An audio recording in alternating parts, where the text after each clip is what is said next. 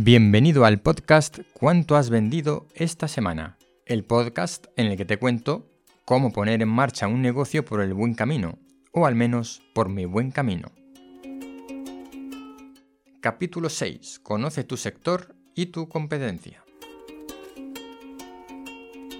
No son pocas las ocasiones en las que le pregunto a un emprendedor sobre su competencia y la respuesta comienza por en esta zona no tengo competencia o no hay nadie que haga esto como lo hago yo. Mi respuesta es siempre la misma. Mal asunto. Si no tienes competencia, significa que vas a abrir un mercado nuevo. Y eso está reservado a grandes innovadores y o a grandes negocios con mucho dinero por delante. La realidad es que sí tienes competencia, aunque eso no invalida las respuestas. Veamos por qué. Caso, en esta zona no tengo competencia. Suponiendo que sea cierto que en la zona local de actuación no hay competencia, hoy en día el mundo es global y no podemos separar completamente el lado offline del lado online. Esto quiere decir que cualquier otro negocio similar en otra zona geográfica distante puede convertirse en tu competencia. Al menos debemos tener en cuenta, según el tipo de negocio del que se trate, que no se nos pase por alto un competidor. Caso, no hay nadie que haga esto como lo hago yo.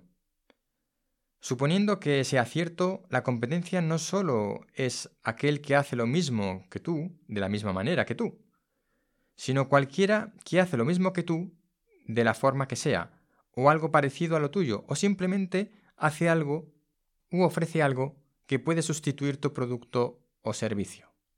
Pondré un ejemplo muy sencillo. Si pongo un lavadero de coche automático y no hay ninguno en 50 kilómetros a la redonda, entonces nadie lava los coches como yo lo hago.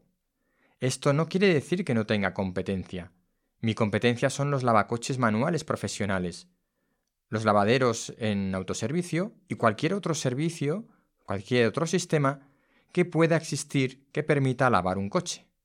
Por tanto, es muy importante conocer muy bien tu sector y a tu competencia, que no siempre tiene que ser exactamente de tu mismo sector.